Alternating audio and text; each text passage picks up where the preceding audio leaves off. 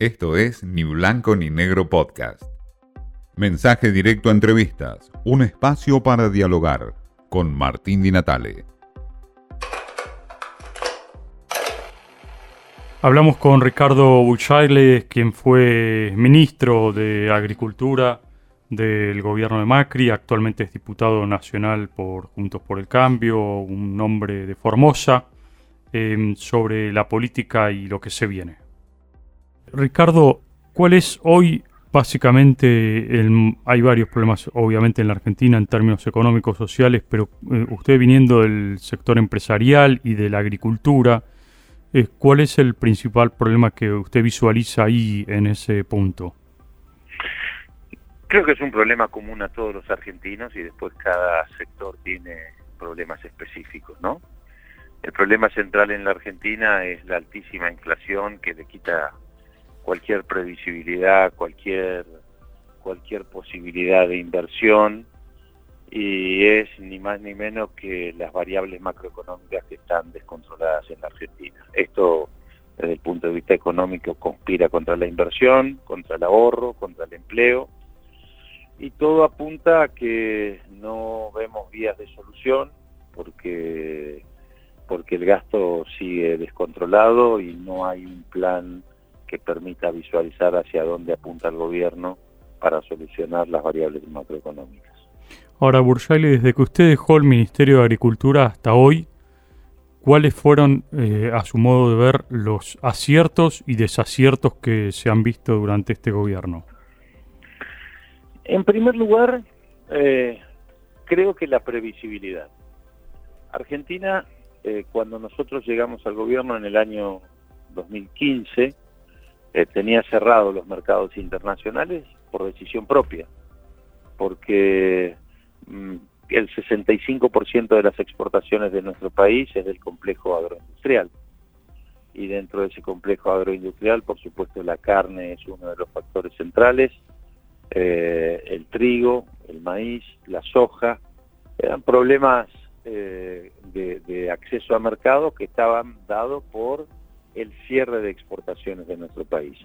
Esto hizo que nosotros dejáramos de ser proveedores confiables, porque de la misma manera que el mundo este, mira y quiere garantizarse la seguridad alimentaria para su población, contrata un proveedor confiable.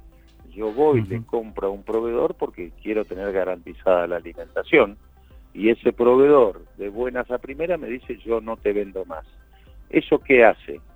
Que cuando nosotros recuperamos 120 mercados, porque fuimos y le dijimos, señores, Argentina necesita vender al exterior, necesita generar dólares, porque esos dólares son los que nos permiten comercializar con el mundo.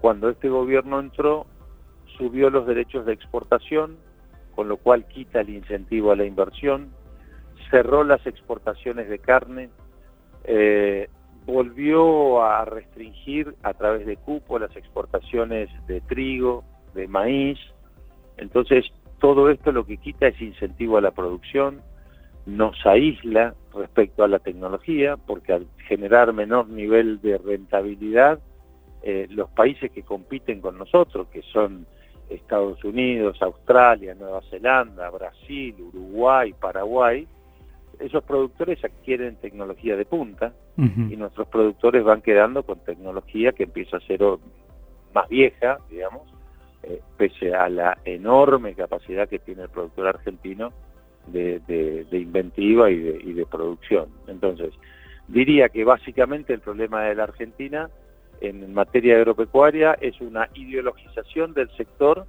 eh, y una falta de previsibilidad y de acceso a mercados.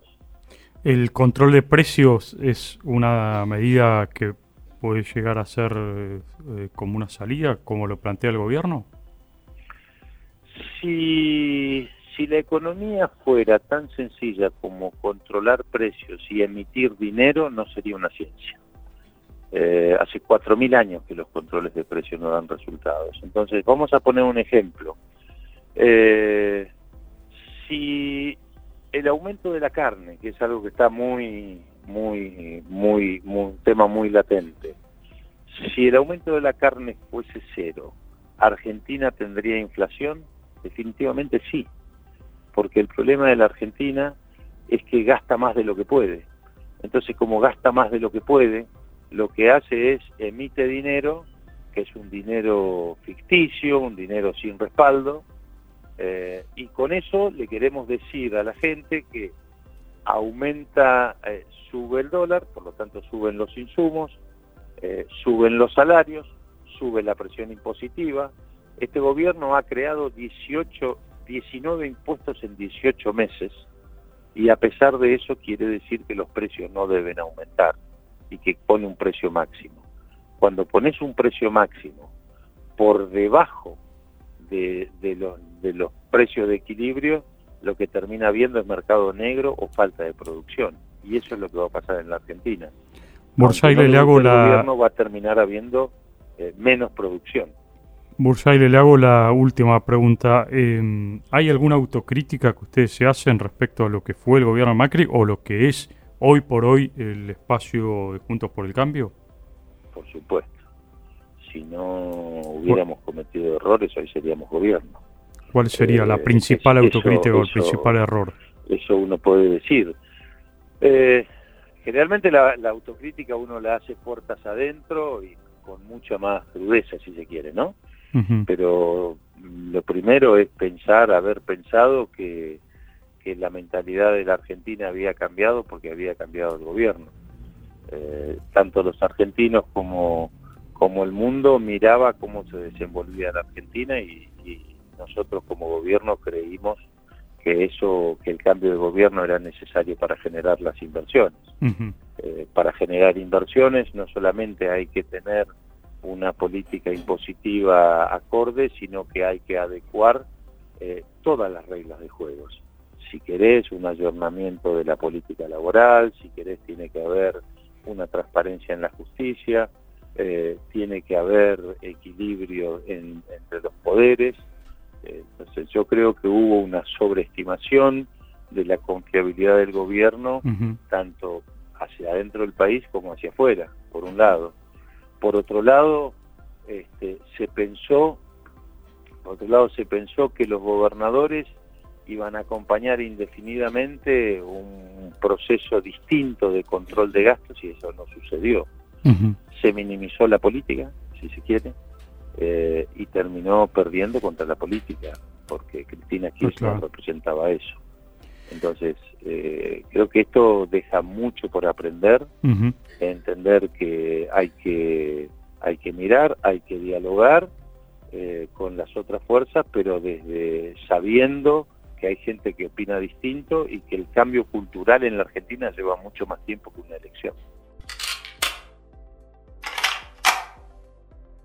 Bien, Ricardo Bursaile, además de tener la mirada de la política desde la oposición, es interesante su mirada por haber pasado por el poder desde el Ministerio de Agricultura. Y de allí la mirada retrospectiva y una autocrítica muy interesante en lo que significó para Bursaile el gobierno de Macri. Esto fue Ni Blanco ni Negro Podcast.